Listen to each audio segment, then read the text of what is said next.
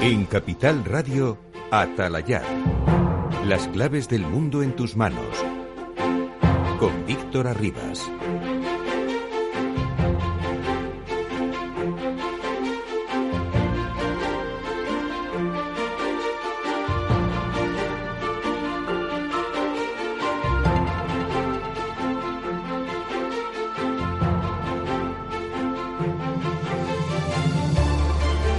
Saludos señoras y señores, muy buenas noches y bienvenidos a Atalayar. Ya saben que es el programa de análisis sobre la actualidad internacional que abrimos en esta misma sintonía de Capital Radio cada noche de los lunes.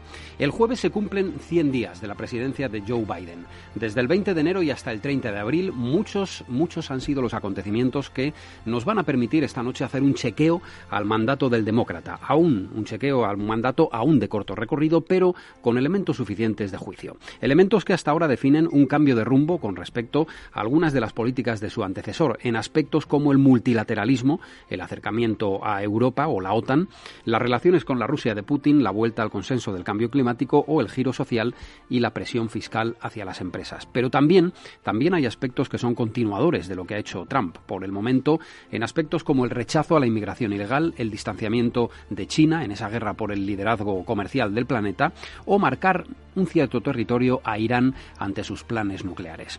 En el epicentro del análisis está ese bombardeo en Siria, del que tampoco se ha hablado, porque no lo decretó un presidente republicano. Y también, también está la retirada de las tropas norteamericanas de Afganistán como punto culminante a 20 años de guerra. Bueno, ya saben que aquí en Atalayar, en Capital Radio, los mejores especialistas nos lo van a explicar y van a debatir sobre ello. Así que, sin más preámbulo, arrancamos. Estaremos con ustedes la próxima hora y media en este lugar para el análisis de la realidad mundial y los asuntos exteriores. Esto es Atalayar, las claves del mundo en tus manos. Hoy analizaremos junto al periodista y meteorólogo Jacob Petrus los resultados de la cumbre climática a distancia que convocó Estados Unidos la semana pasada como previo a la COP26 que tendrá lugar en Glasgow. Repasaremos también algo de historia, en concreto el genocidio armenio cometido por el Imperio Otomano contra el pueblo armenio hace 106 años. Por vez primera un presidente americano ha hablado claramente de genocidio al referirse a lo ocurrido. Putin amenaza a los enemigos de Rusia y dice que se arrepentirán si sobrepasan sus líneas rojas en relación a Ucrania. Lo ha dicho en su eh, conferencia, en su discurso anual, que esta vez solo, solo ha durado una hora y veinte minutos. Y volvió el terrorismo yihadista a Francia con el asesinato de una funcionaria de policía tras recibir una cuchillada en el cuello. El agresor ha muerto también tras resultar herido en la detención. Es un tunecino de 36 años. Atalayar, con Víctor Arribas en Capital Radio a las 10 de la noche y 8 minutos, las 9 y 8 en las Islas Canarias, o, ya lo saben, a la hora del día, el día, la semana, el mes o el año en el que nos escuchen a través del podcast de Atalayar en las plataformas digitales, tanto de atalayar.com como de Capital Radio. Ya lo saben, iBooks, la aplicación de Capital Radio, el digital Atalayar, en fin, múltiples medios para escuchar nuestro programa, así que no tiene excusa no hacerlo. Don Javier Fernández Arribas, muy buenas. Buenas noches a todos. Director de atalayar.com, ¿cómo estamos? Bien, bien, con una mochila cargada de, temas. para analizar y para, y para comentar sin duda. Eh, yo quería empezar hoy, y saludamos también a Pedro Canales, colaborador de Atalayar, uno de los puntales, perdón, González, González, eh, uno de los puntales en el análisis de Atalayar. ¿Qué tal, Pedro? Buenas noches. Buenas noches. Pedro González. Quería comenzar hoy por la noticia que eh, Javier ofreció el jueves. Estábamos en una conferencia en la Universidad Europea, ¿verdad, Javier? Y Javier tuvo que elaborar de urgencia la noticia que decía España acoge en un hospital de Logroño al líder del Frente Polisario investigando investigado en la Audiencia Nacional. Luego ha habido muchas reacciones a esa noticia. La más importante, tal vez, Javier, el hecho de que Marruecos haya, haya llamado al embajador español para preguntarle eh, e interesarse por la noticia y por el alcance de la noticia. ¿Qué es lo último que se sabe, digamos, que, se añada al primer texto que, leímos en ABC? Bueno, de momento que hay cierta confusión sobre quién tomó la, decisión en el seno de gobierno de aceptar la petición de, de Argelia para que Brahim Gali, secretario general del Frente Polisario, eh, fuera trasladado a España para ser atendido por razones humanitarias, dijo la ministra de Asuntos Exteriores. Hay quien dice que en otros eh, en otras instancias del gobierno pues eh, no hubieran aceptado por razones bueno, estratégicas y sobre todo porque sería tomar partido por una de las partes en el litigio del, del Sáhara. Bueno, vamos a ver porque el equilibrio que España mantiene con Argelia y con Marruecos es, es complicado porque, hombre, de Argelia nos llega el, el gas que eh, consumimos casi en un 50%, con lo cual hay que tener unas buenas relaciones con ese vecino del sur, pero Marruecos es un socio privilegiado, como bien dijo la, la ministra, y dar cobijo al, al líder del Frente Polisario, que además en estos momentos está intentando realizar ataques eh, para, mm, en la zona de, del Sáhara para intentar matar marroquíes porque bueno consideran roto el alto el fuego pues es una cuestión muy delicada. Eh, un digital marroquí que es sensacionalista y, y bueno y tiene posiciones eh, fuera de, de, onda pero en esta ocasión ha tenido un, un artículo que está dando mucho que hablar en las redes. Hablaba que, oiga, Marruecos da asilo político por razones humanitarias al señor Puigdemont, teniendo en cuenta que el señor Puigdemont es separatista, es independentista, pero nunca ha liderado una guerrilla que hubiera causado muertos en el, en el bando español, como fue el Frente Polisario, como ocurrió con, con españoles en los años 70 y luego Posteriormente, las denuncias que hay en la Audiencia Nacional de 2016 es por desapariciones, torturas y problemas con los refugiados saharauis en los campamentos de, de Tinduf.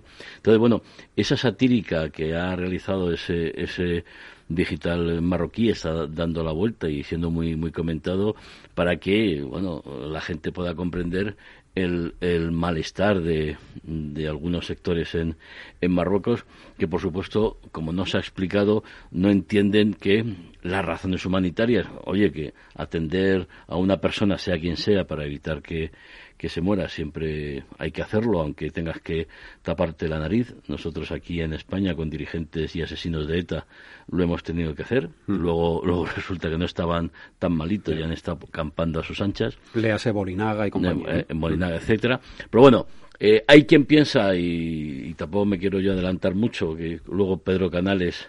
Ya le tenemos, ya ¿Eh? tenemos a don Pedro por ahí, sí. Eh, nos lo va a explicar mm. todo muy bien. Pues puede ser alguna eh, acción bien pensada que pueda mm, facilitar a España una decisión que pueda desatascar un poco en el seno de Naciones Unidas un apoyo a, lo que se está imponiendo, que es eh, eh, bueno, la opción de autonomía propuesta por Marruecos y que tras eh, la declaración de la administración Trump de respaldar la soberanía de Marruecos sobre el Sáhara y que no ha sido revertida por Biden, está poco a poco abriéndose camino. Mm.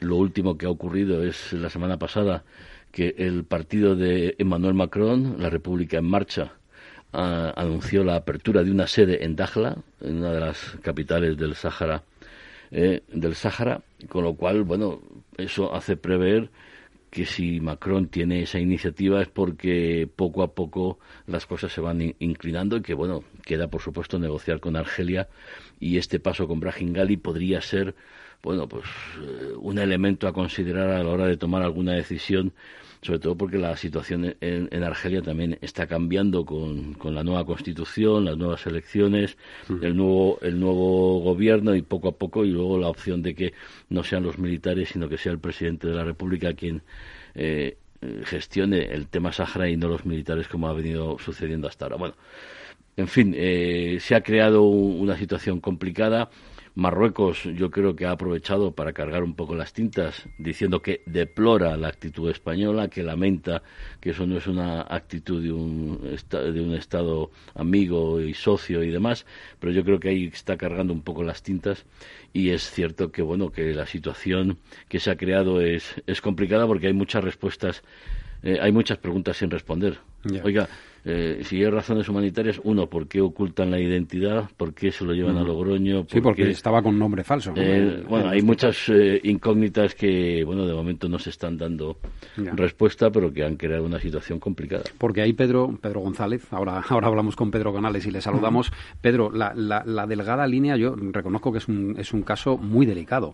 La delgada línea que separa la atención humanitaria a una persona que está, que requiere de atención sanitaria de, de manera, de manera urgente urgente o grave, y, luego la conveniencia como Estado de atender a esa persona o no, ¿no? ¿Dónde, dónde pondrías el, plato de la balanza más pues pesado? yo creo que el plato de la balanza consistiría en ser mm, verdaderamente leal en las relaciones que más importan. Y yo creo que cuando digo eso, me refiero a que normalmente este tipo de cuestiones no se airea eh, ante la opinión pública de una manera normal y habitual y bueno y sobre todo poniendo el altavoz. Pero sí hay canales lo suficientes para advertir al aliado y al amigo es decir de que eso puede ocurrir. Y entonces bueno pues tenerle advertido no evidentemente es decir o sea este tipo de cuestiones casi nunca se hace digamos porque sí y, resulta bueno eh, se pacta incluso hasta la sorpresa o incluso a veces hasta la sobreactuación no entonces, a mí me parece que en este caso, pues verdaderamente lo que no sé es si, si ha existido ese, ese contacto, digamos, por vías oficiosas, naturalmente, que es como se hacen ese tipo de cosas, de modo y manera que al final pues estuviera advertido.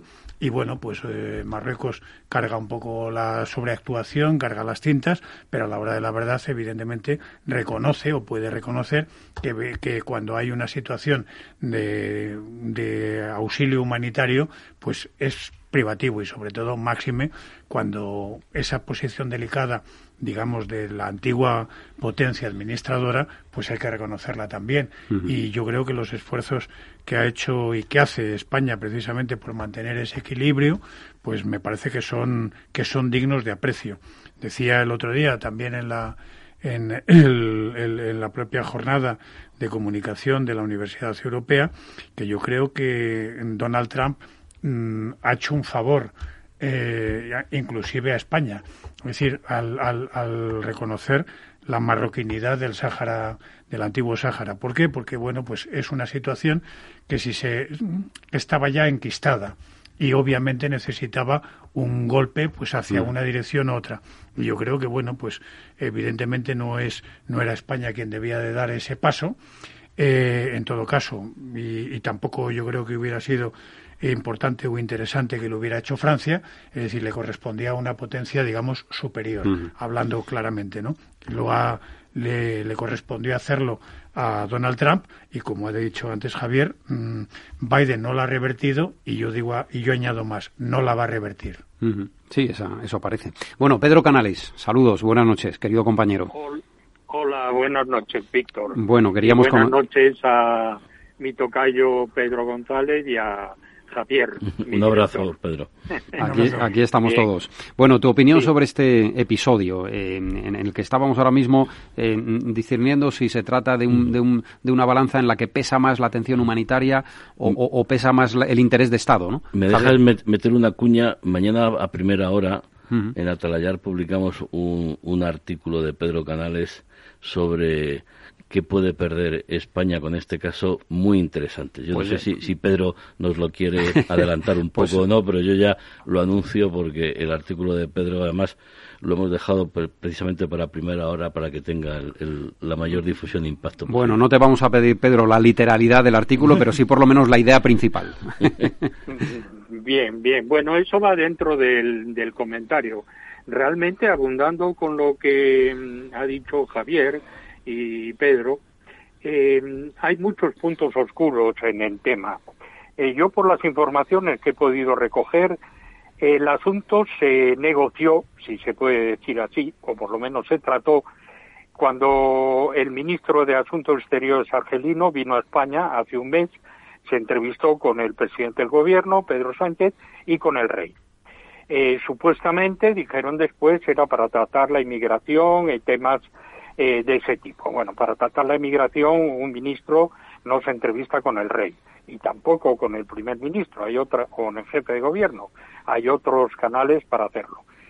Eh, a mí lo que me llama la atención es que efectivamente la propuesta mm, argelina es aceptada por España, pero a cambio de qué?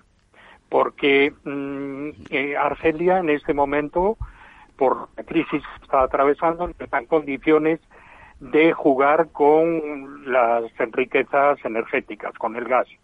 No tiene la situación que tenía hace 15 o 20 años en que podía esgrimir un poco a España atención que nos podemos eh, dar el grito del gacho.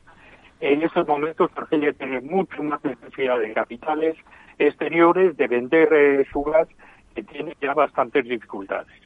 Con lo cual, la, la concesión que podía haber hecho Argelia es de otro tipo.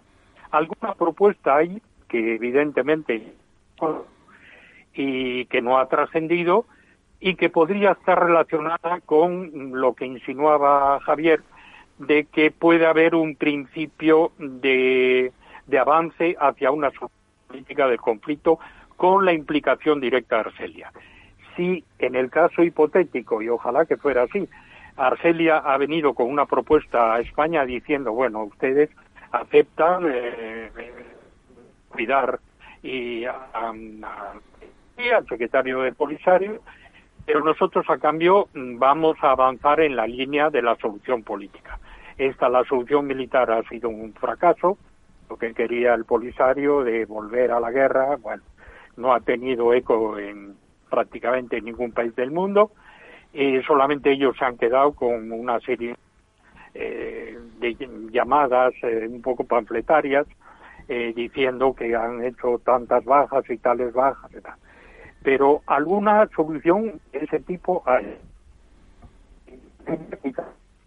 Tenemos algún problema. Eh, vamos a pedirle a Pedro que busque una ubicación un poco mejor para que esa señal no se nos, no se nos difumine en las ondas. Vamos a ver, Pedro. ¿Qué tal? ¿ahora, mejor? Ahora mejor, sí. Ahora mejor, adelante. Eh, yo creo que sí, que Argelia está buscando una manera de no de quitarse de en medio el problema, porque está implicado, lleva 40 años de diplomacia activa sosteniendo un movimiento a veces en contra de sus propios eh, intereses eh, y esta vez mm, tiene que haber alguna, algún camino para que Argelia encuentre una salida de no de ni vencedores sino todos que ganen que ganen todos en el proyecto. Y quizá alguna idea como esta ha venido. El asunto se ha complicado porque, el, porque se ha ideado la cuestión. Es decir, la patata caliente que le ha venido al gobierno español es un poco porque se ha ideado. Pero yo ahí también me pregunto, ¿cómo es posible si este eh, dirigente del Polisario llega a Zaragoza en un avión medicalizado, según han dicho, y se sube en una ambulancia del servicio eh, riojano de salud. Evidentemente eso era como declarar públicamente que está en el país, hmm. porque lo podían haber llevado en una ambulancia privada o en un avión o no, no, lo llevan en una ambulancia pública, por una parte, y después esas son temas, asuntos que no se pueden ocultar durante mucho tiempo. Entonces, el gobierno español también sabía que se iba a idear ese problema. Bueno, que, se iba a descubrir, yo creo más bien, ¿no? Que, que se, iba, que, iba a descubrir. Claro, que, alguien lo iba a contar. Ha, habido alguien muy muy muy interesado en filtrarlo, que es quien lo ha filtrado. Y, asumió el riesgo. Asumió el riesgo, al si asumió el riesgo es porque algo puede haber a cambio. Lo que pasa es, como habéis dicho, que eh, Marruecos está subiendo un poco, cargando las cintas, y eso puede repercutirse en problemas importantes como es el proyecto este de enlace fijo del estrecho, el túnel del estrecho, el tercer cable a través del submarino, de electricidad, los grandes proyectos de infraestructuras en los cuales España necesita meter un poco, eh, meter el diente ahí, porque son proyectos de, de miles de millones de euros eh, y son muy importantes para la empresa española. Una cosa, Pedro, este, este eh, Brahim Gali eh, además está, está acusado en la Audiencia Nacional en nuestro país por eh, delitos de, violación de derechos humanos y genocidio. A lo mejor no es también por esto por lo que la noticia se ha intentado tapar, aunque subiera en una, en una ambulancia pública y haya ido a un hospital público, lo cual hace muy difícil que eso se oculte, ¿no? Es muy difícil ocultar un hecho porque hay mucha gente interesada en que ese hecho se conozca, ¿no? Pero es que estamos hablando además de alguien que no sé eh, hasta qué punto es, eh, tiene buena prensa el atenderle de esta manera, ¿no? No, ninguna prensa, porque eh, lógicamente el gobierno español, una vez terminadas las, los cuidados, salido de la UCI o de la unidad donde esté ingresado, tiene que pasarlo a la Audiencia Nacional. No puede de nuevo meterle en un, en un avión y reenviarle a Argelia. Eso sería enfrentarse un poco con la justicia claro, y Es, es, bastante complicado. Habrá, que ver qué pasa ahí, ¿no? habrá que ver qué es lo que ocurre. claro. Exactamente, a ver qué, ocurre en ese tema. Y eso yo creo que estaba calculado desde el principio. Es una, en cierto modo, es una operación eh, que no sabemos hasta qué punto eh, el conocimiento de se ha transmitido, el tema ha sido transmitido a Marruecos, desde luego no por la vía del gobierno, sería por la vía de los de los servicios especiales, de los servicios secretos, que son los únicos que mantienen el funcionamiento regular entre Rabat y, Madrid, y podría ser que se haya transmitido directamente al rey. Bueno, todo son especulaciones, pero el tema lo tenemos ahí, es una corriente para el gobierno que no sabe cómo va a salir eh, del atolladero. Yo lo único que mm, me explico o intento explicarme es que sea una operación audaz y, le dé argumentos a, España para decirle a Argelia y al Frente Polisario, oye, yo soy capaz de asumir eh, eh, el desgaste que, comporta el, traer a Brahim Gali, además, bueno, vamos a ver si pasa por la Audiencia Nacional, que se supone que sí, o incluso hay quien ha apuntado algún interés electoral para que ese electorado de izquierdas vea que estamos eh, atendiendo a los, a los pobres eh, saharauis polisarios. Yo creo que eso no ha funcionado, quien lo hubiera pensado. Y luego poder, eh, por otro lado, apuntarse a lo que es la dinámica de decir, oiga, hay que dar una solución a los saharauis, más allá del Frente Polisario, que están en Tinduf en unas situaciones infrahumanas, y la solución viable que está apoyando toda la solución la comunidad internacional impulsada por Donald Trump, pero que en el seno de la ONU ya se están moviendo los hilos. Hablaba yo antes de Francia y España se une a esa corriente para darle una solución ya pacífica y, mm. duradera y estable a unas relaciones entre Argelia y, y Marruecos que son y además la pandemia además está propiciando una situación muy favorable a que haya acuerdo porque los dos países necesitan ese acuerdo, abrir las fronteras y sobre todo plantearse de cara a la Unión Europea una mejor negociación. El, acuerdo sería lo que ocurre que tampoco hay que mm, olvidar que detrás de Argelia está Rusia que en ese sentido Estados Unidos ha dado un paso y vamos a ver por qué Rusia tiene un apoyo. En los últimos años no tan fuerte como el que tenía la Unión Soviética de entonces a la Argelia de entonces, pero sí es verdad que el deseo de Argelia de tener una salida al Océano Atlántico a través del Sáhara era motivo estratégico fundamental no solo para los intereses argelinos, sobre todo para los intereses rusos. Y ahí ya sí os puedo decir, por contactos desde hace mucho tiempo, que ni Estados Unidos, ni la Unión Europea, ni España van a aceptar que Rusia pueda tener una base una salida al Océano Atlántico en un punto que es clave para el control mm. de todo el tráfico entre Europa, África y América. Bueno, tenemos que dejarlo ahí. Gracias, Pedro, por habernos hecho este análisis de urgencia, este análisis flash. Eh, volveremos a hablar sobre el tema porque habrá novedades, seguro.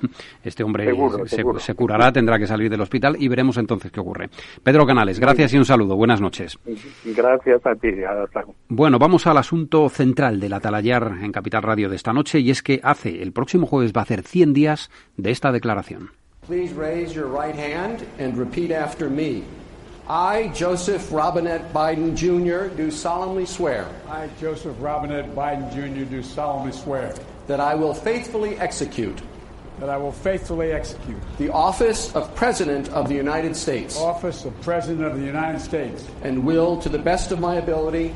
Will, to the best of my ability. Preserve, protect, and defend preserve, protect, and defend the Constitution of the United States. The Constitution of the United States. So help you God. So help me God. Congratulations, Mr. Thank President. You. 100 días, 100 días el próximo jueves desde que Biden tomara posesión en la inauguración del mandato que ocurrió el 20 de enero. Así que el 30 de abril es cuando se cumplen los 100 días. Bueno, vamos con tres pinceladas en las cuales pongo un poco en suerte a nuestros analistas el análisis de estos 100 días. En los asuntos internos, Biden ha tenido un importantísimo éxito en la vacunación de los norteamericanos. Casi 100 millones de vacunas han sido ya administradas. El 4 de julio lo ha declarado como Día de la Independencia del Virus. Habrá que ver cuándo el Independence Day. En cuanto al New Deal de Biden, 1,9 millones de dólares para un colosal plan de reconstrucción de infraestructuras con inversiones a ocho años para generar millones y millones de empleos.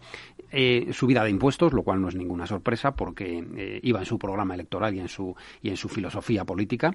Y además ha mantenido el frenazo a la inmigración ilegal eh, decretado por Donald Trump en sus cuatro años, sobre todo en la frontera con México, devolviendo incluso a muchos ilegales que ya habían entrado en territorio americano.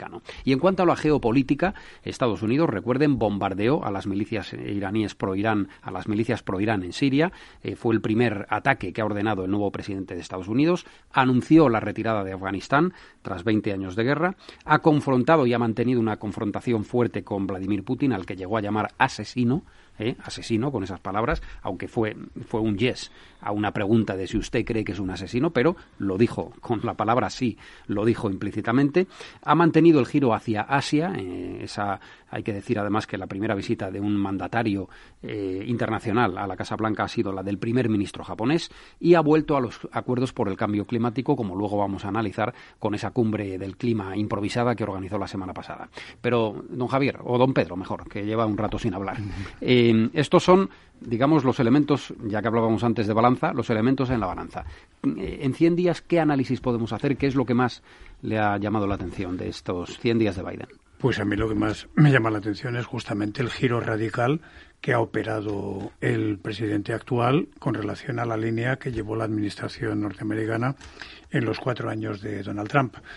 Y evidentemente los éxitos que se han apuntado me parece que han sido categóricos porque, bueno, lo de la, el plan de vacunación ha supuesto no solamente el cambiar radicalmente la tendencia que había en Estados Unidos, sino que naturalmente ha animado al resto del mundo por su papel de liderazgo, a tener en consideración que la fortaleza de la vacuna es fundamental para luchar contra este virus.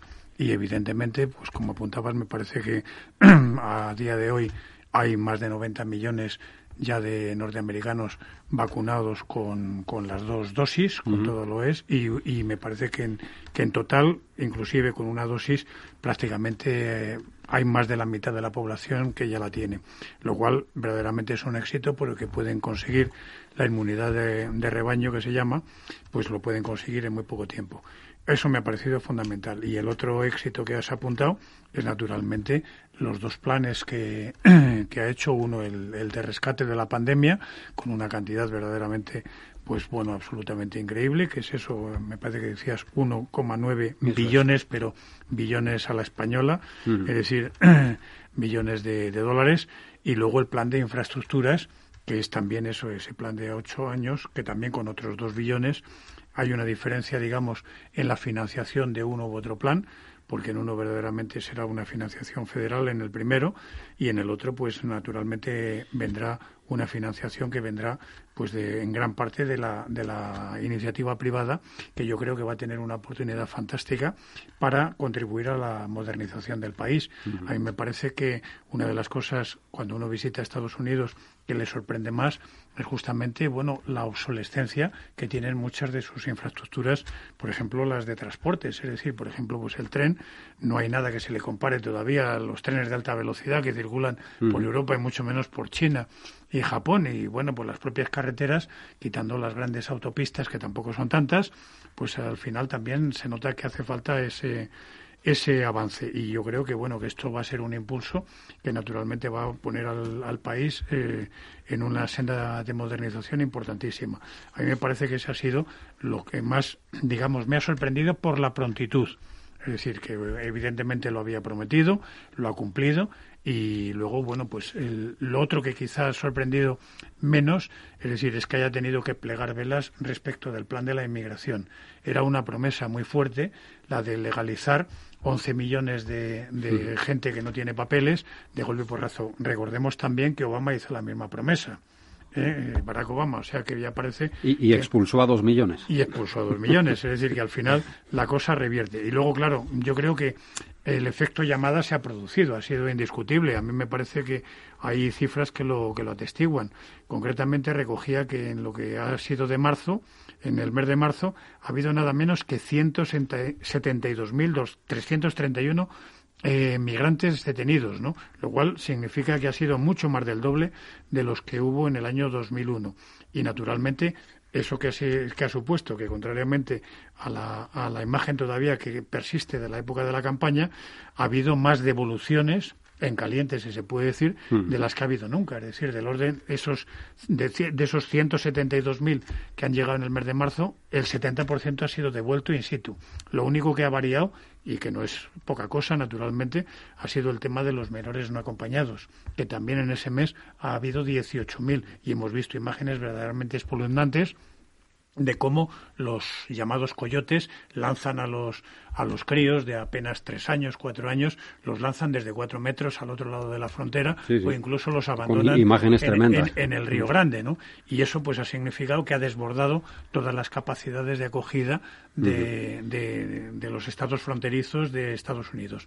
Y evidentemente eso tendrá que revisarlo y probablemente a la baja, porque bueno, pues fue una promesa importante que despertó muchísimas esperanzas, sobre todo en una América Latina que esa es la otra parte que digamos podríamos decir que es parte de la sorpresa y es la desatención que ha tenido hacia lo que es el continente al cual también Estados Unidos pertenece. No ha habido quizá, quizá nada más que una cierta atención a, la, a, a esto, a la inmigración de los países, digamos, más desesperados, que es el llamado Triángulo del Norte, allí en, en Centroamérica, eso que son el, Salvador, Guatemala y Honduras, y un poco también con México. Pero al resto prácticamente lo ha dejado de momento, digamos, de la mano de Dios, nunca mejor dicho. Javier, antes de escuchar a nuestros dos invitados en este tema también, que son dos. A ver.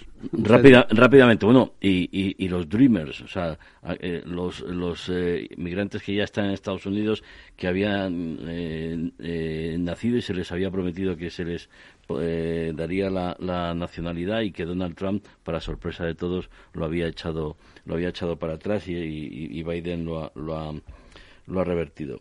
Yo, muy, eh, directamente, orden y discreción. Yo creo que Biden ha puesto orden de una manera muy discreta. No, es, no está en las redes sociales, ni mucho menos. No está en la televisión tampoco ¿eh? simplemente sale, explica lo mm. que tiene que explicar ¿eh? y se vuelve a trabajar a, su despacho de oval de, de, la, de la Casa Blanca. Eh, por supuesto, el plan de recuperación que bien ha explicado Pedro, y luego, bueno, el, el, definir quiénes son los enemigos y el intentar hacer de nuevo un frente con la Unión Europea frente a China, que es el enemigo. Además hubo incluso hasta amenazas e insultos en aquella reunión de Alaska donde estaba el secretario de Estado y estaba el, director de la Seguridad Nacional con sus homólogos chinos y se dijeron de todo. Y luego también frenar a, Rusia, ¿no? Y yo creo que en ese sentido, por no abundar en lo que en lo que ha dicho Pedro, que es también muy importante a nivel interno, y el plan de infraestructura es también muy importante para empresas españolas que están ya preparándose porque tendrán bastante que hacer en ese plan de infraestructuras. Bueno, vamos a saludar a nuestros dos invitados también para este análisis sobre los 100 días de Biden. El primero de ellos es catedrático de estudios norteamericanos de la Universidad de Alcalá y además es investigador del Instituto Franklin de la misma universidad. Don José Antonio Gurpegui, muy buenas noches. Hola, buenas noches. Un saludo desde Atalayar, ya sabes que es tu programa de siempre. ¿eh? Sí, sí, desde, luego que sí. bueno, y también nos acompaña el catedrático de Relaciones Internacionales de la Universidad Europea, del Observatorio de Relaciones Internacionales de esta universidad, José María Peredo. ¿Qué tal, Chema? Buenas noches. Hola, muy buenas noches, Víctor. Buenas noches a todos. Bueno, empezamos, empezamos por Gurpegui. Eh, primer análisis, José Antonio, ¿cómo, ¿cómo defines en un minuto la, eh, este, este primer trimestre, o 100 días, mejor dicho, de, Biden como presidente? Bueno, cuando cuando he escuchado tu introducción, creo que has dicho creo que has dicho todo. Tal vez te has dejado te, ha quedado en el tintero decir que también, eh, además de unirse al, a los acuerdos de París, también se unió a la Organización Mundial de la Salud, ¿no? Pero el análisis que ha hecho creo que es que es muy acertado. Bueno, tal vez eh, pudiera discrepar eh, contigo en que yo no tengo tan claro que los temas de migración hayan sido un, un éxito. tal vez sea una, una pequeña laguna en en, estos 100 primeros días. Pero estoy totalmente de acuerdo con Javier que si se debe hacer una valoración eh, general y en un minuto sería el de eh, el cambio de ritmo, el cambio, el cambio de formas, el cambio de modos, eh, una, una presidencia no tan ruidosa como era la anterior, más tranquila, más sosegada, sin vivir a golpe de Twitter, en que las comparecencias son son contadas, contadas o mínimas, eh, pudiera decir, ¿no? Y que tal vez eh, nos estamos olvidando, o, o, desde mi punto de vista, en, los análisis eh, que, estoy leyendo también en otros, en otros eh, periódicos norteamericanos, pues tal vez estoy olvidando de lo que fue su principal objetivo en la campaña electoral, eh, o, o, uno del, o, la piedra angular de su campaña electoral, mejor dicho, que era el de unir al, al país, ¿no? Eh, eso creo que todavía no lo ha logrado y desde luego que la política social que está siguiendo, eh, tal vez eh, claramente influida por la más, más izquierdista del Partido Demócrata, pues tal vez no ayude a unir esa, esa América dividida en dos sectores pues claramente enfrentados. José María Peredo, ¿le das también importancia, como han hecho Javier y, y, Gurpegui, al asunto formal, digamos, a que no sea un presidente que está permanentemente en las redes sociales, calentando el ambiente, compareciendo en televisión, enfrentándose a la prensa? Muchísima importancia. Eh, buenas noches a todos. Vaya nivel de programa que has organizado. Desde luego, desde luego lo es. Vaya, vaya, nivel de análisis eh, y, de, y de acierto en esa reflexión. Yo creo que, yo diría que todos, todos estamos en, la misma línea de, destacar eh, el acierto del principio del, mandato en estos 100 días. Yo diría que con ese, con, el siguiente motivo. Por una parte está intentando y lo ha conseguido, entre otras cosas por ese, por esa distinta concepción de la comunicación y de su presencia en los medios, convertir el inicio de la presidencia en un, en, transformar en un paréntesis el, el mandato de Donald Trump. No, bueno, oiga, entonces, un paréntesis que nos ha ocurrido, un paréntesis del que vamos a salir, y entonces va a tomar una serie de decisiones muy de choque que tienen que ver con el, tema de la pandemia, con el reconocimiento y la eficiencia, eh, el reconocimiento de, la, situación y la eficiencia eh, absolutamente como prioridad. Segundo lugar, la vuelta al, compromiso del cambio climático eh, reforzado y de las organizaciones internacionales. En tercer lugar, en la redefinición o vuelta a identificar claramente aliados y rivales, muy importante, eh, que ha señalado Javier es muy importante, vivíamos en una indefinición, en una incertidumbre también a nivel internacional sobre si ese entorno de instituciones liberales, de instituciones de, del, orden internacional, si, si tenían vigencia, si, si, si, iban a desaparecer o no, y efectivamente eso, en, en, en tres o cuatro decisiones muy claras y comentarios muy claros, pues hemos perdido esa incertidumbre. Y a la vez de hacer ese paréntesis con Donald Trump. Yo creo que esto es muy importante para aprender una lección también de los Estados Unidos que sigue proporcionándonos. ¿eh?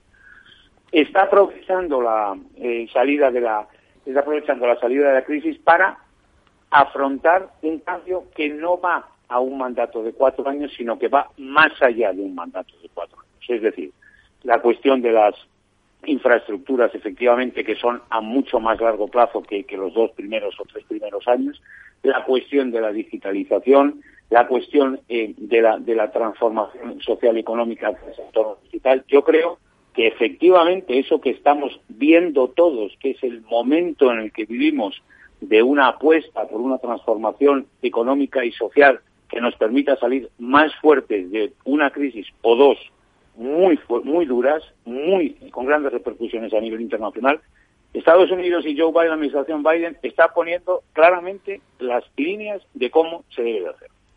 Y yo, si me permite, Víctor, apuntaría dos detalles más. Uno, cómo está afrontando eh, la, tenencia de armas en Estados Unidos con los últimos tiroteos que ha costado la vida a bastantes personas. Bueno, esto desde siempre los demócratas han tenido una intención, pero luego la Asociación Nacional del Rifle es muy potente electoralmente y luego los presidentes siempre han, han dado marcha atrás, pero ahora parece que bueno la situación puede puede cambiar algo. Y luego un bueno, una decisión que yo creo que es audaz y es el tema de la migración, que es el tema quizás más delicado, se lo ha encargado a la vicepresidenta Kamala Harris. O sea, que todos aquellos que estábamos pensando, y yo me incluyo, que Kamala Harris iba a tener, que yo creo que lo tiene, bastante influencia, pero no toda la que se dice, en lo que es el mandato de, del señor Biden, tiene ya ¿eh? en su agenda un tema muy, muy, muy candente para demostrar si realmente puede optar, que es lo que muchos pensamos, a, una candidatura a la presidencia. Cuando le toque, que viene apuntado José María Peredo, no va a ser eh, en, el, en este cuando se agote este primer mandato, sino creo, a no ser mm. que la salud le guarde una mala pasada a Biden, tendrá que ser en el siguiente. E introduzco Pedro y también. Eh, eh, yo, Javier, quería. ¿Puedo puntualizar? Sí, sí, sí, adelante. Adelante, Gurpegui. Javier, o sea, eh, en primer lugar, en cuanto al, tema de las armas, eh, yo particularmente soy escéptico a que se pueda conseguir algo y no y no por el no por el, la Asociación Nacional del Rifle, sino porque está muy protegido por la segunda enmienda de la Constitución y sobre todo eh, aquí en España, de alguna forma, eh, siempre hablamos de, la Asociación Nacional del Rifle, pero eh, porcentualmente hay muchos estudios al respecto. Los americanos están mayoritariamente a favor de la tenencia de, armas, es decir, no es algo que los americanos estén en contra, sino que están en torno al 65% a favor de la libertad para, para comprar y, y tener armas. No han tenido, no han tenido éxito otros presidentes en ese sentido y yo creo que que Biden tampoco lo tendrá. Incluso comienza a pensar que se trata de, un tema recurrente cada vez que eh, asistimos a un asesinato eh, numeroso de, personas, eh, pero que la historia nos está demostrando un mes sí y otro también que resulta tremendamente difícil controlar el mercado de armas. Y en cuanto a la inmigración, sí, efectivamente, Kamala Harris en su agenda, que decías Javier, eh, tiene el visitar. Eh, parece ser que la administración Biden va a afrontar la, el tema de la migración desde postulados distintos a lo que ha venido siendo hasta ahora. De hecho, Kamala Harris tiene en su agenda eh, una visita a algunos países centroamericanos, estoy pensando en, creo que es Nicaragua, El Salvador, Honduras también, y e intentar parar la inmigración en origen mediante ayudas económicas. Eso es, mm, ya se ha hablado desde hace hombre, llevamos solo 100 días, no, no, hay tiempo de, desarrollar esas políticas, ¿no? Pero eh, parece ser que por ahí es por donde pueden ir los eh, eh, las intenciones de la administración Biden respecto a la, a la inmigración. Y, y sí, estoy totalmente de acuerdo con José María. Hola, José María, hace mucho que no. Que no ¿Qué tal? Encantado, de Encantado de, saludarte y coincidir de nuevo contigo. Eh, sí, efectivamente es para más de una es para más de una eh, legislatura, mm. sobre todo los planes de infraestructura y efectivamente las empresas españolas. Eh, me imagino que, estoy pensando en Talgo, que está, por ejemplo, muy asentada en, en Estados Unidos, con, tiene una división muy potente de Estados Unidos, pues estarán esperando. Pero yo dudo que Biden se presente a una segunda elección y probablemente esté no allanando, pero un poco indicando el camino a su vicepresidenta que muy probablemente entiendo que será la candidata demócrata dentro de cuatro años. Os pregunto, Pedro González y a José María Peredo, eh, pocos días antes de cumplirse los 100 días se ha conocido que Biden viene a Europa, viene el día 14 de junio, porque va a, realizar una visita a, eh, Bruselas eh, para tener una reunión de la OTAN y además una reunión del G7. esa reconstrucción del vínculo transatlántico, no solo con la OTAN, sino también con la Unión Europea, Mm, ¿Cómo la veis? ¿La veis ya cosa hecha o no va a ser tan fácil teniendo en cuenta los cuatro años de susceptibilidades que ha habido con Trump? Hombre, no va a ser fácil a mi entender, pero de todas maneras la voluntad, que es lo fundamental, sí está. Y yo creo que desde un punto de vista geopolítico las cartas pues están bastante claras a mi entender.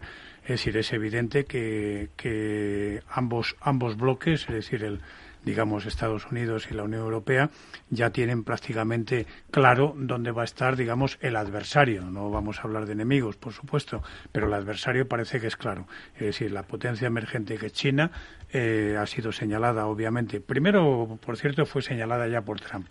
Pero bueno, yo creo que ahora eh, Biden lo tiene perfectamente claro y toda la, la, los movimientos iniciales que ha tenido de su mandato y que me parece que los has enunciado al principio iban en ese sentido. Es decir, ahí está todo, lo, todo el problema que está en el mar del sur de China y naturalmente la, alianza, fortalecer la alianza con Japón, con Corea del Sur y naturalmente preservar eh, Taiwán me parece que es lo tiene absolutamente claro. Mm. Y naturalmente toda la competencia que viene de la, de la política de la nueva ruta de la seda, mm, los europeos también han sido conscientes o ya son perfectamente conscientes de que es una herramienta fundamental para la dominación global de, de China.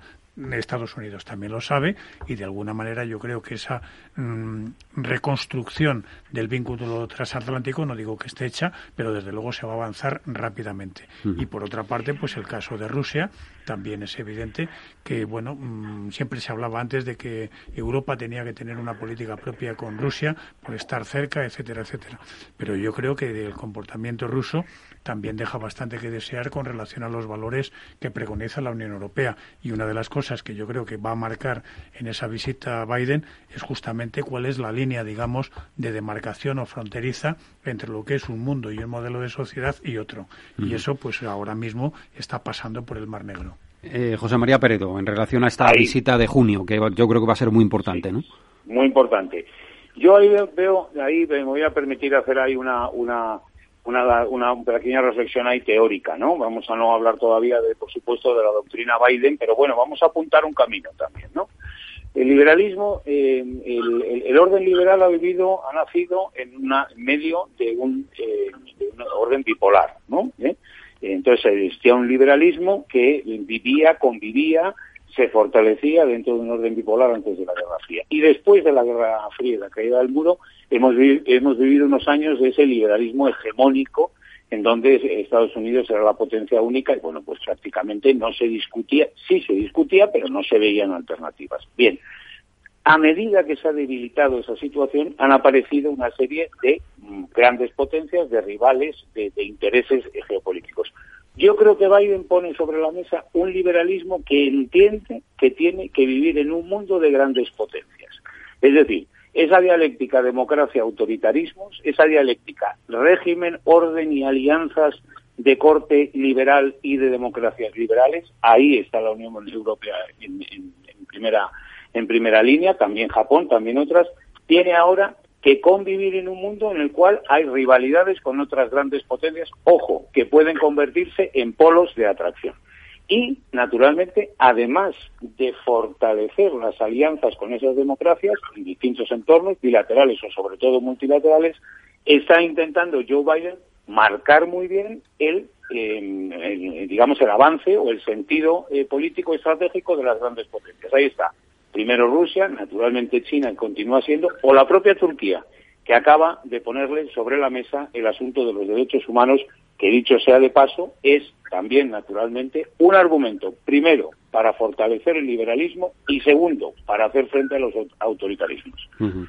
Yo, importante también. Sí, el, tema armenio es, muy, muy importante. Yo apuntaría eh, dos cuestiones. Una, de momento hay un, primer triunfo a, una posición firme tanto de, la OTAN como también de los Estados Unidos, que es la retirada de las tropas rusas que Putin había eh, desplegado en la frontera con Ucrania.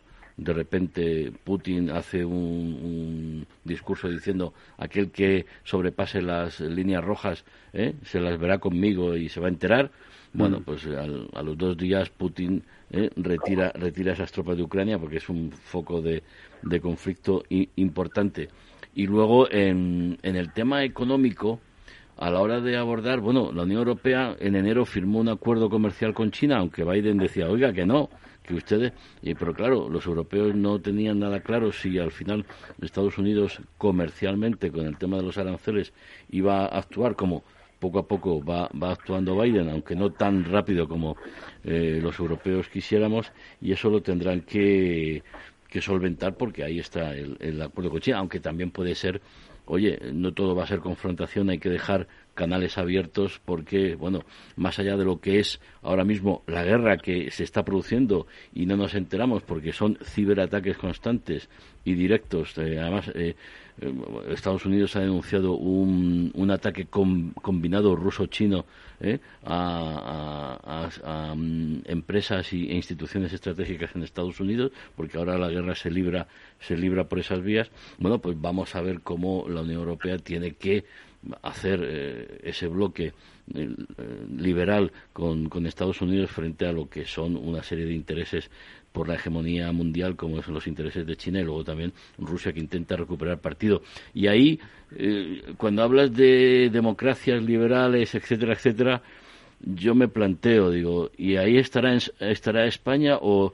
Ahí estamos. O la coalición que ahora mismo está en el gobierno hace que haya algún tipo de duda y que Biden, escudándose que en España hay eh, campaña electoral y ellos no gustan ingerirse en las eh, campañas electorales de los países, no haya llamado todavía al, señor Pedro Sánchez o a lo mejor ya a partir del 4 de mayo cogerá el teléfono y por fin llamará a un, a un presidente de gobierno de un país donde los intereses, y eso sí está demostrado porque el convenio de utilización de bases se renovó a primeros de marzo, pues los intereses son bastante importantes, más allá de que ahora se pueda decir que Marruecos arriba, Marruecos abajo, España sigue siendo clave para lo que es el, despliegue y los intereses de seguridad y, intereses militares de los Estados Unidos. Bueno, esa es otra clave, esa es otra clave la de España. Sí, sí, yo ahí, veo, evidentemente una, una momento también muy importante para España y, ahí en esa eh, reunión, desde luego. Pero mm, además de por lo que señala eh, eh, Javier de este, las circunstancias concretas de nuestra de nuestra credibilidad, en fin, de la inestabilidad política interna, bueno, pues dentro del gobierno y en otros casos también, los asuntos que hemos tenido, hemos vivido con los con el proceso en, en Cataluña, en fin, debilitamiento, que duda cabe bueno, y, y, la relación, perdona, perdona, Chema, y las relaciones que hay parte de la coalición de gobierno con Venezuela y con Irán, algo que en, Estados Unidos no, no da confianza.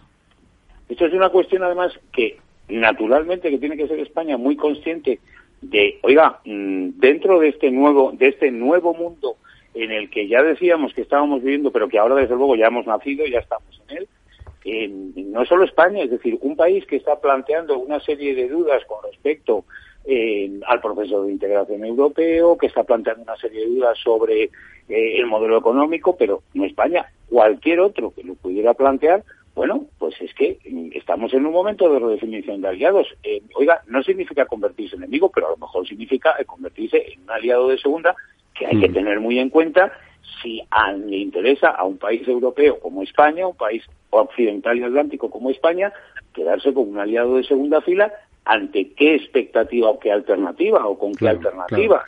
bueno, la cumbre de la, la cumbre de la OTAN va, va, a ayudar en ese sentido, por lo menos a que haya un acercamiento entre ambos, ¿no? Entre el presidente español, eh, digo por la por la presencia física de ambos en, en Bruselas. Eh, Gurpegui, eh, Peredo, os despedimos aquí, que llegamos a las 11 de la noche y se nos va el tiempo.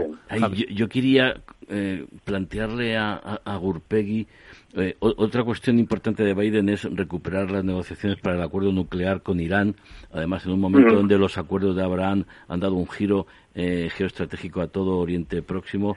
Eh, ¿Cuál es tu, valoración de, si realmente el acuerdo con Irán va a ser factible o, la, situación es, todavía complicada? sí, yo, yo creo que particularmente pienso que se llegará a un acuerdo con Irán y estaba pensando precisamente cuando estabais hablando de la próxima visita que hará Biden a Europa y sobre todo con la OTAN, en el que de nuevo ha vuelto a surgir también eh, la participación europea en, la financiación de, la OTAN, una vez más, según eh, Biden va a obligar, digo lo de obligar entre comillas, o va a solicitar que Europa eh, contribuya en mayor medida al mantenimiento de la OTAN. creo que la relación con todo el programa nuclear de Irán va a estar directamente eh, relacionado con lo que hagan el resto de naciones europeas. Eh, en ese sentido, eh, el anterior presidente Donald Trump se alejó por completo de las disposiciones y de las directrices europeas y eh, fue por libre. Yo no creo que ahora eh, Biden vaya a ir por libre en ese sentido, sino que va a contar muy mucho con, sobre todo con sus aliados europeos, me estoy refiriendo fundamentalmente, incluso más que más que Gran Bretaña, me estoy refiriendo fundamentalmente a Francia y Alemania en ese en ese sentido, ¿no? Y yo espero y confío en que en que se encuentre algún algún punto de encuentro porque eso va a estar también muy relacionado con, eh, tenemos también el tema de, Israel, que, bueno, pues está ahí eh, de momento eh, sin, sin tocarse y veremos lo que, lo que ocurre en, en el futuro. Sí que hay un, tema, si me permites, un minuto justo, Víctor, de que estamos hablando, yo antes de esta tarde he dicho, voy a mirar los niveles de aceptación que tiene Biden, ¿no? Porque no es algo que hago de vez en cuando siempre con los presidentes, pero no lo había hecho con este eh, desde, desde las elecciones, ¿no? Y me ha llamado la atención que anda en torno a entre 50 y 55%, que es una de aceptación eh, muy bajo, eh, tremendamente bajo, hombre, si lo comparamos con el 42% que tuvo, que tuvo Donald Trump, pues desde luego que, que, es, que es muy superior, ¿no? Pero si lo comparamos con cualquier otro presidente de los Estados Unidos, realmente están moviendo unos guarismos. Mm, sí, para ser los, los, 100 primeros días. claro. e, incluso, e incluso a los de a los de Bush que, que, superaban ampliamente el 50%. Y bueno, este dato simplemente apuntarlo. No, es importante. Claro, claro. Bueno, lo dejamos ahí, que se nos va el tiempo. Gracias, Chema. Un abrazo. Muchísimas gracias, un abrazo a todos. Y otro también para Gurpegui, un abrazo y hasta la próxima. Te llamaremos antes de los 200 días, eso seguro. ¿eh? ya sabes que cuentas conmigo cuando quieras, un, abrazo. un abrazo. para todos y buenas noches. Buenas noches. Bueno, a las, a las 11 de la noche abordamos uno de los capítulos concretos que han salido a lo largo del análisis sobre los 100 días de la, del mandato de Joe Biden y es el, la forma en que hace tan solo 48 horas el presidente de Estados Unidos ha tensado las relaciones con Turquía. Eh, para esto tenemos que narrar y que contar qué ocurrió, qué sucedió el 24 de abril del año 1915.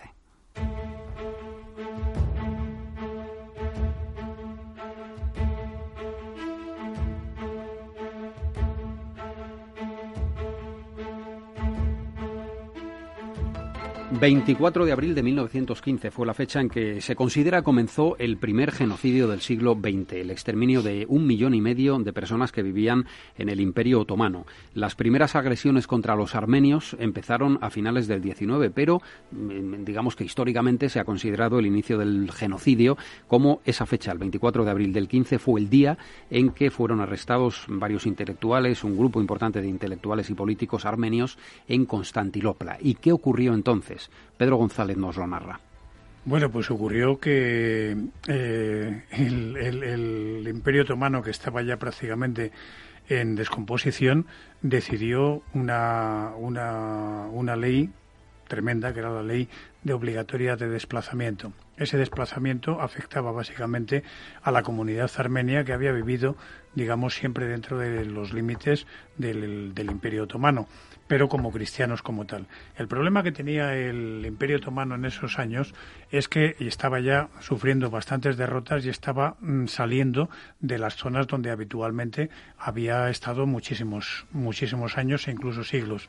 Estoy hablando, por ejemplo, de la parte de los Balcanes y estoy mm. hablando del Cáucaso y especialmente del caso de, de en el Cáucaso con Rusia tuvo una un encuentro muy fuerte que fue la batalla de Sarkamis, eh, perdida frente a los, a los rusos, y naturalmente toda la gente, por un lado, todos los eh, turcos que venían hacia la península de Anatolia procedente naturalmente de estas de estas batallas y naturalmente de este de este repliegue de lo que había sido el, gran imperio otomano naturalmente lo primero que hicieron es buscar un, una cabeza de turco nunca mejor dicho un culpable. Y el culpable pues eran los cristianos la comunidad armenia en ese momento. Naturalmente sufrieron en primer lugar pues todo tipo de exacciones hasta que al final pues eh, ya hubo digamos una especie de solución final. Esa solución final consistía en desplazarlos digamos hacia las hacia los desiertos de Siria. Y, y eso esa marcha esas marchas se emprendieron naturalmente después de haber asesinado a gran parte de, los, de, la población masculina y dejando prácticamente a, unos pocos ancianos, más las mujeres y los niños, pero privados de agua, privados de alimentos, la mayor parte murieron en el camino. Eh, llegaron a ser mm, situaciones verdaderamente dantescas y algunas, bueno, algunas personas no lo, no lo soportaron porque aparte de ser en ese, en ese camino no tener ninguna protección, fueron asaltadas, fueron violadas y muchas de ellas incluso se arrojaron a los ríos por los que pasaban o a los barrancos pereciendo con sus hijos. De hecho, los pocos armenios que llegaron, pues que llegaron a la zona de Alepo y, a la zona que da con el este de, de la península de Anatolia, narraban bueno estas situaciones verdaderamente espeluznantes. Y hay que decir que mm, se mezcla esto con el propio nacimiento de, de, la República Turca, es decir, lo que sustituye al Imperio Otomano tras una guerra civil que se mezcla primero con la Primera Gran Guerra Europea y al final mm, con la propia guerra civil turca y naturalmente el nacimiento de, la nueva Turquía, la que hoy conocemos eh, bajo Erdogan y que bueno cuyo fundador es Mohamed Kemal Atatürk. Y el propio Atatürk ya es mm, menosprecia a los armenios en ese momento. Quiere decirse que hubo que en, el propio fundamento de la República Turca está ese odio, digamos, ancestral contra los armenios a los que culpabilizaron. Hmm. Y mucho dinero ha invertido eh, la República Turca a través de todos sus presidentes y de todos sus gobiernos en que eso no fuera calificado nunca de genocidio. Hmm. Y bueno, pues parece ser que en esta ocasión Estados Unidos ha dado el paso de gigante, ya es el país número 30, digamos, que lo hace, no son muchos todavía, pero naturalmente ha, ha provocado el gran disgusto de Erdogan, por un lado, pero que por otra parte ha dado, digamos, satisfacción a una diáspora muy bien organizada, por otra parte, y que es muy superior en número a los propios habitantes mm. que tiene Armenia. Es muy importante el paso que ha dado la administración Biden. Fue un comunicado el pasado sábado, que es el día que se cumplía el aniversario, porque hay que decir que el genocidio ha sido reconocido hasta ahora por eh, muchos países, decenas de países y 43 estados de Estados Unidos a nivel, digamos, individual, pero no como, como, como nación, ¿no? Estados Unidos ningún presidente lo había hecho, si bien Ronald Reagan llegó a hablar, llegó a utilizar la palabra genocidio pero no fue una condena explícita como la que acaba de ser, eh, no, no, con las palabras Estados Unidos condena el genocidio armenio en el Imperio Otomano, pero sí de una manera implícita como ha hecho Joe Biden. ¿no? Eh, ¿Esto es comparable, Javier, a la, a la SOA, al holocausto judío? En, número, desde luego no. En número no, eh, el holocausto llegaron a ser 6 millones, 6 millones y pico, aquí millón y medio, pero vamos, no es una cuestión de cantidad, yo diría que es una cuestión de, de calidad de, actitud, de, falta de respeto al ser humano, de tener la sangre fría de asesinar o dejar que eh, ese tipo de seres humanos puedan morir en un desierto, puedan suicidarse, ¿no? Yo creo que en ese sentido, bueno, es verdad que... Mm, es matar, indiscriminadamente, ¿no? La mentalidad en aquellos años eh, o el respeto a la vida podría ser eh, diferente, porque también es verdad que en otros puntos del, del, planeta también se han producido casos de asesinatos absolutamente increíbles. Ahí está Srebrenica, por ejemplo, ¿no? Por ejemplo, en, en, Bosnia, sin ir, sin ir más lejos, ¿no? Ratko Mladic y Slobodan Milosevic. Yo lo que, la interpretación que, que hago es, eh, lo comentaba antes José María Peredo, uno, es una demostración de, la administración Biden de que lo de la democracia liberal y el respeto a los derechos humanos va en serio, que él va a hacer de, ese punto algo, algo fundamental y además eso le permite también confrontar con el respeto que deben tener los opositores eh, rusos frente, frente a Putin, pero luego además es eh, parar los pies a un Erdogan que ha estado durante los últimos meses haciendo eh, la guerra por su cuenta, que ha comprado los misiles S-400 a, Rusia. Eso está provocando tensiones muy fuertes en, el seno de, de, la OTAN. La decisión de la semana pasada de Estados Unidos fue retirar a Turquía, y eso que es un país que inició el proyecto de los F-35, que es el último modelo de avión de combate norteamericano, entre otras cosas porque hay una falta de confianza, porque puede haber un trasvase de know-how, de tecnología, etcétera, que los americanos no están dispuestos. Se les ha, se le ha advertido y, Erdogan ha dicho que no. que ya está en la OTAN. y, es una pieza fundamental. Además, eh, durante estos años, eh, bueno, cuando ha, habido, por ejemplo, Estados Unidos, la, guerra en, Afganistán o en Irak, etcétera, etcétera, la, utilización de la base de Incirlik y todo lo que es la infraestructura turca ha sido, ha sido muy importante. Lo que ocurre es que, bueno, Erdogan en los últimos años ha, tomado una deriva absolutamente de huida hacia adelante. La situación interna, la situación económica es muy precaria. Los precios de la sanidad, de la educación eh, están, por, están por encima del 15%. La lira turca está eh, realmente en unas cotizaciones pésimas y más sobre todo después de la decisión norteamericana. Erdogan ha cesado a tres directores de gobernadores del Banco Central eh, turco, en fin, en la situación interna y bueno, y políticamente en las últimas elecciones perdió alcaldías tan importantes como la de Ankara o la de Estambul. En Estambul repitieron elecciones porque se sacó de la manga que había habido algún tipo de incidencia. Bueno, pues perdió casi por el doble de votos de los que había perdido en la anterior, con lo cual eh, bueno, pues eh, está en Libia, está en Yemen, está en Somalia, está en África, eh, o sea, la política está en Armenia y Azerbaiyán, la política que, que, está haciendo Erdogan es una política muy agresiva a nivel, a nivel exterior, ahora está un poco recogiendo velas, por ejemplo, decretó que el Museo de Santa Sofía, lo que eh, convertirlo en mezquita, algo que también ha, hecho el, verano pasado, eh, eh, pues sonar algunas alarmas. En definitiva, yo creo que ahí Estados Unidos le ha dado un aviso muy, muy, muy fuerte al señor Erdogan porque las consecuencias que tiene declarar lo de los armenios genocidio va a tener mm. una repercusión muy negativa. Eso le iba a preguntar a Pedro. ¿Y qué puede hacer ahora Erdogan? ¿Puede estar en peligro? ¿Puede, ¿Podría ordenar el cierre de, de Incirlik, la base americana?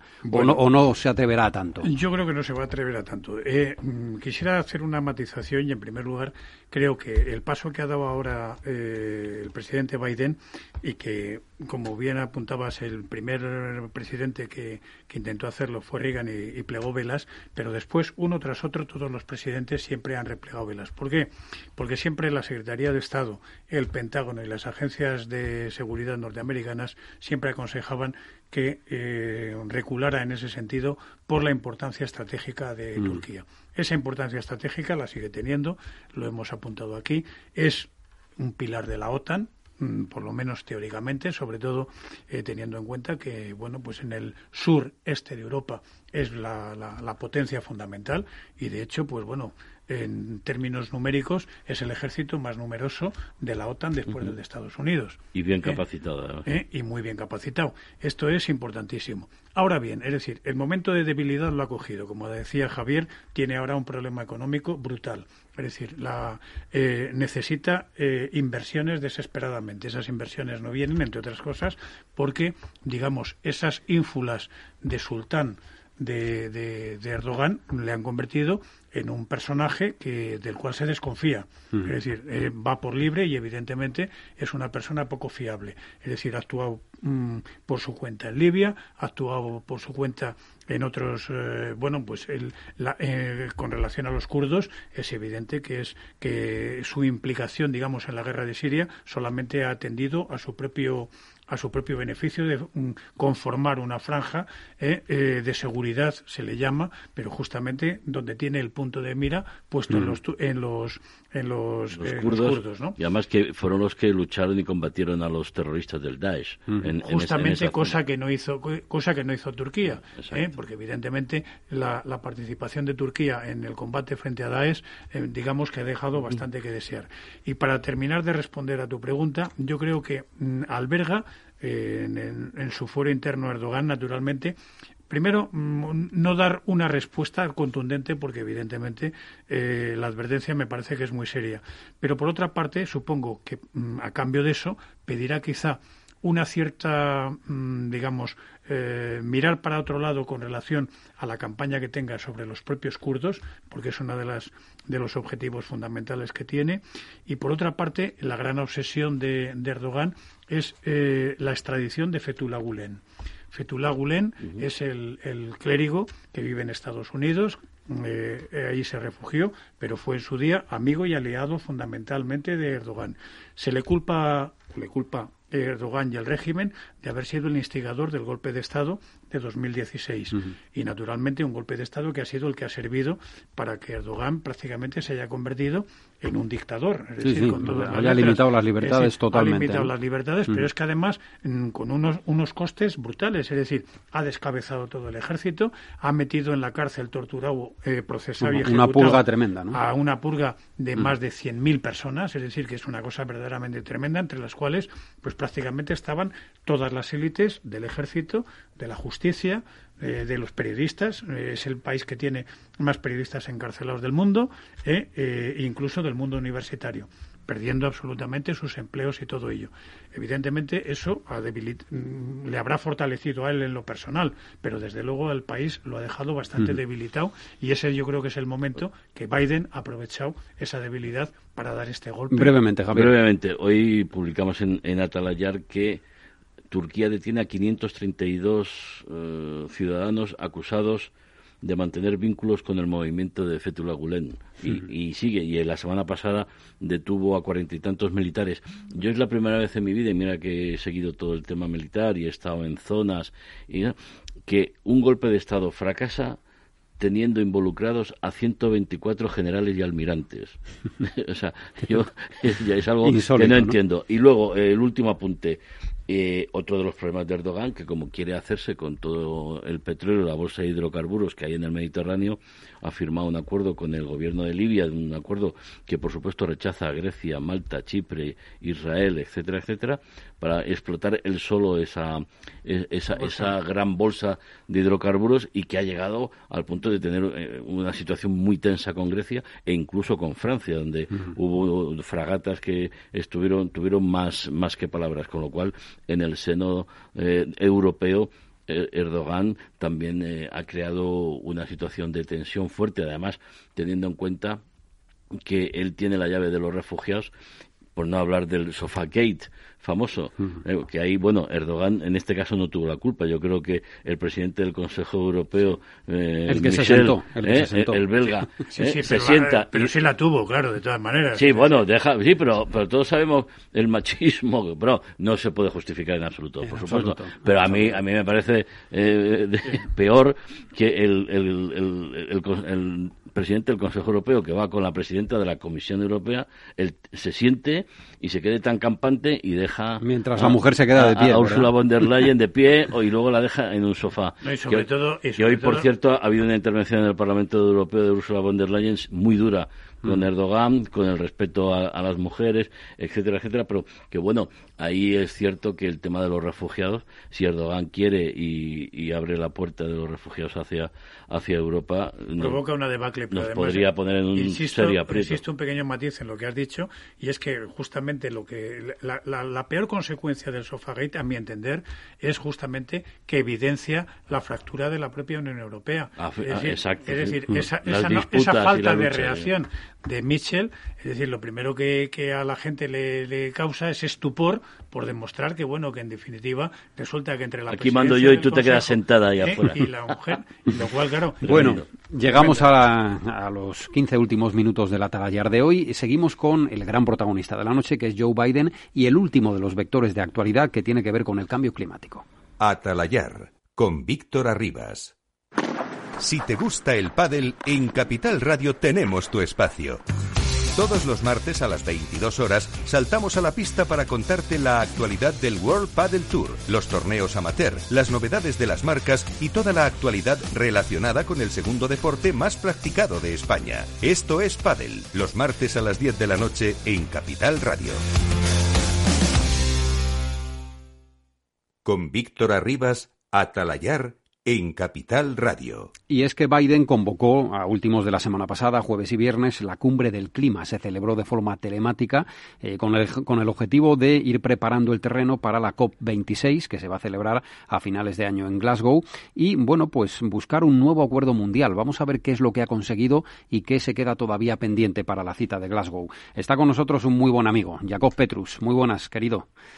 Hola, buenas noches. ¿Qué tal? ¿Cómo estáis? ¿Qué tal, Jacob? Es periodista y geógrafo, muy conocido por toda nuestra audiencia porque es el director y presentador del programa Aquí la Tierra en Televisión Española y, como digo, es un amigo de hace muchos, muchos años. Mm, Jacob, ¿qué ¿a qué se comprometió Estados Unidos en esta cumbre? Yo creo que no, improvisada no puede ser porque cuando se reúne a tantos líderes mundiales no puede ser improvisado, pero sí una cumbre mm, que yo creo que era un paso intermedio hasta llegar a la COP26 de Glasgow, ¿no?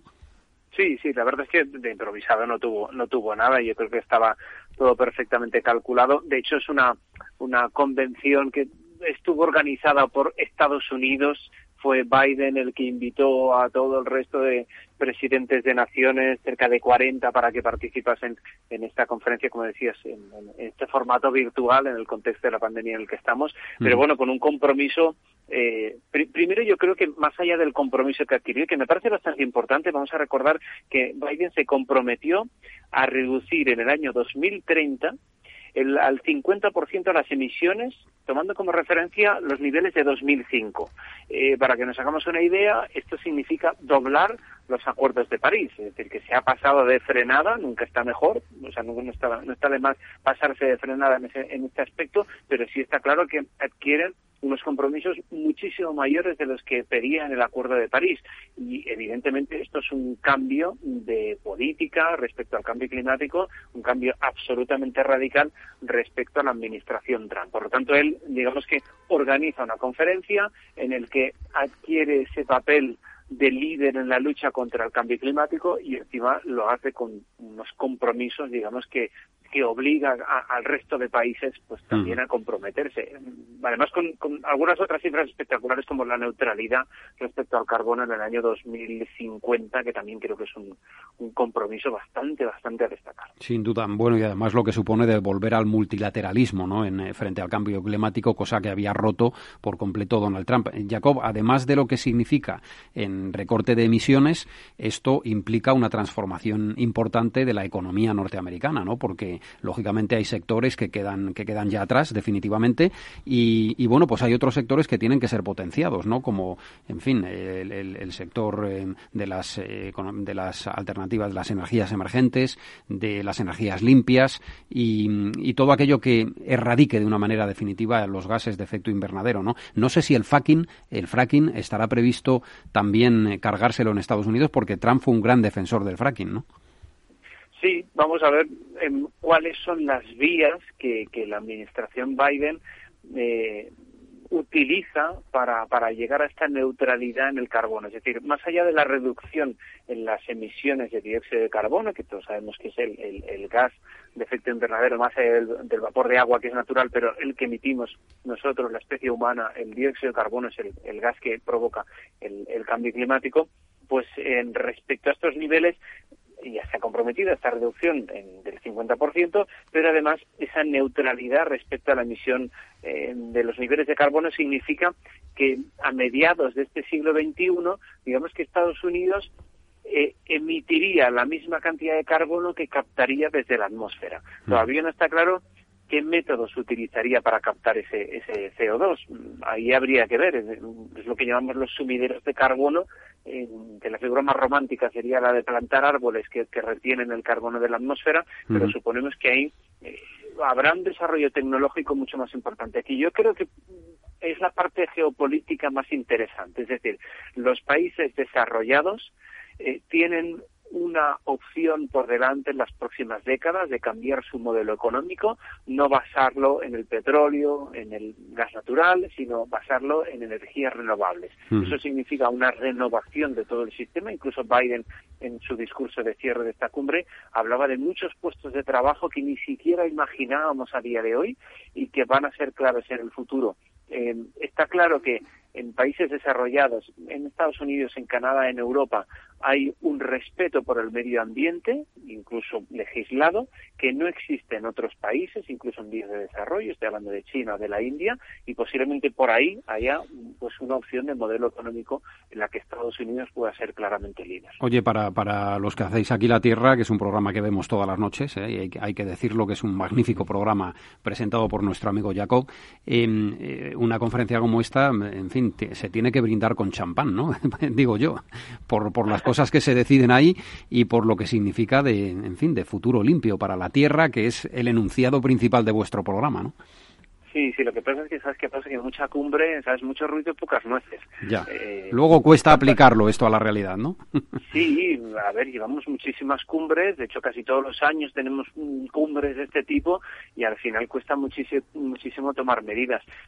Quizás, a ver, yo prefiero mirármelo de una, de una forma positiva y, y ver el dónde está el mensaje positivo en todo esto. Es que efectivamente ya. no estamos hablando solo en el recorte de las emisiones de dióxido de carbono, sino que estamos hablando de un cambio de modelo. Y, y, creo sencillamente que la lucha contra el cambio climático solo lo vamos a conseguir desde dentro del sistema en, un sistema que está basado en los hidrocarburos. Es decir, o cambiamos el sistema o creo que con, un modelo económico como el actual es muy difícil luchar contra, contra el cambio climático. Entonces, bueno, si, si eso significa cambiar un modelo en el que creo de verdad y con sinceridad que España podría ser uno de los países líderes, es decir, España tiene un, unas configuraciones geográficas que le permitirían ser líder ser líder en, las energías renovables, por supuesto en la solar, con la cantidad de horas de sol que tenemos y con la cantidad de territorio despoblado que tenemos en nuestro país.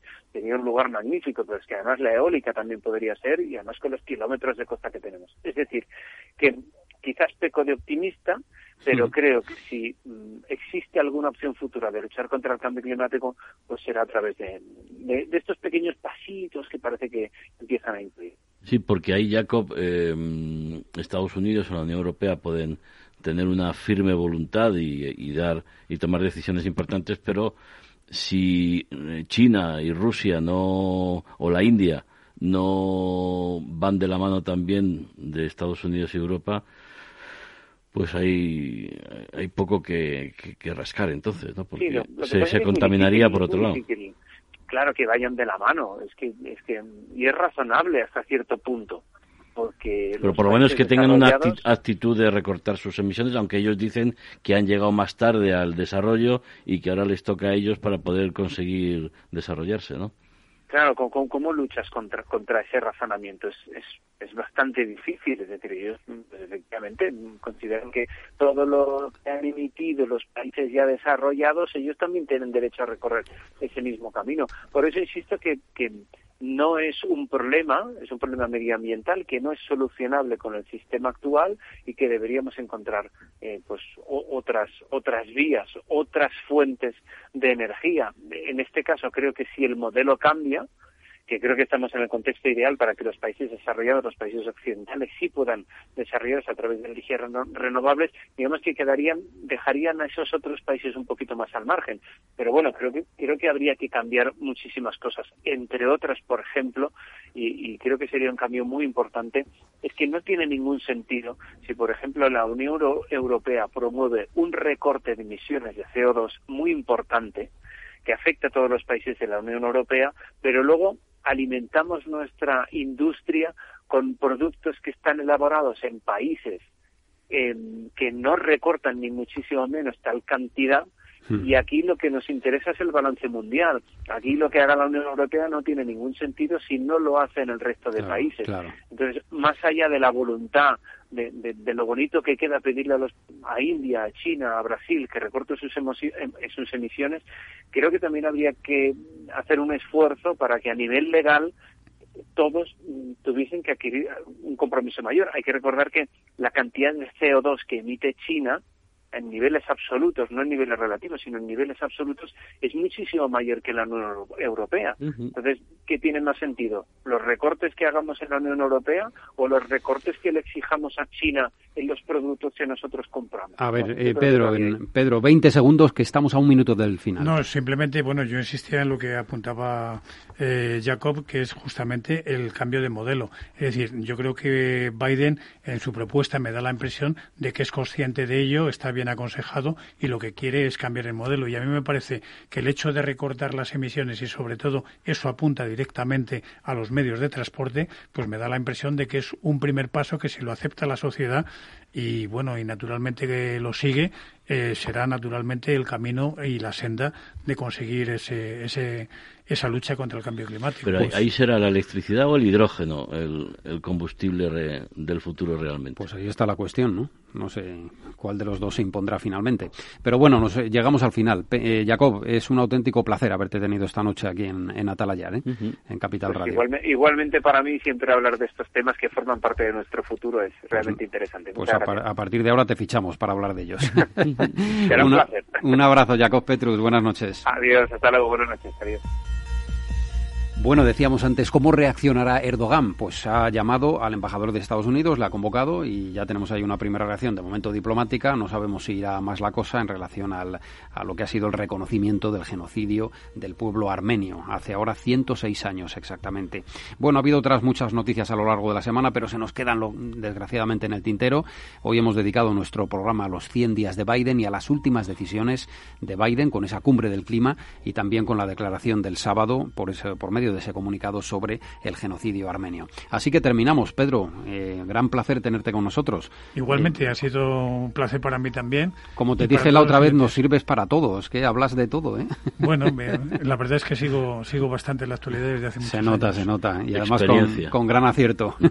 y gracias también, Javier. Estaremos aquí el próximo lunes, pese a ser festivo y jornada de reflexión en Madrid. ¿eh? A ver, a ver qué pasa. Buenas noches a todos. Hasta la próxima. Y votenlo ustedes bien. y nosotros ya saben que todos los lunes en Capital Radio en directo a las 10 y 5 de la noche estamos con ustedes y a través del podcast de Atalayar en Capital Radio les acompañamos cuando ustedes gusten. Hasta la próxima. Un saludo y feliz noche a todos.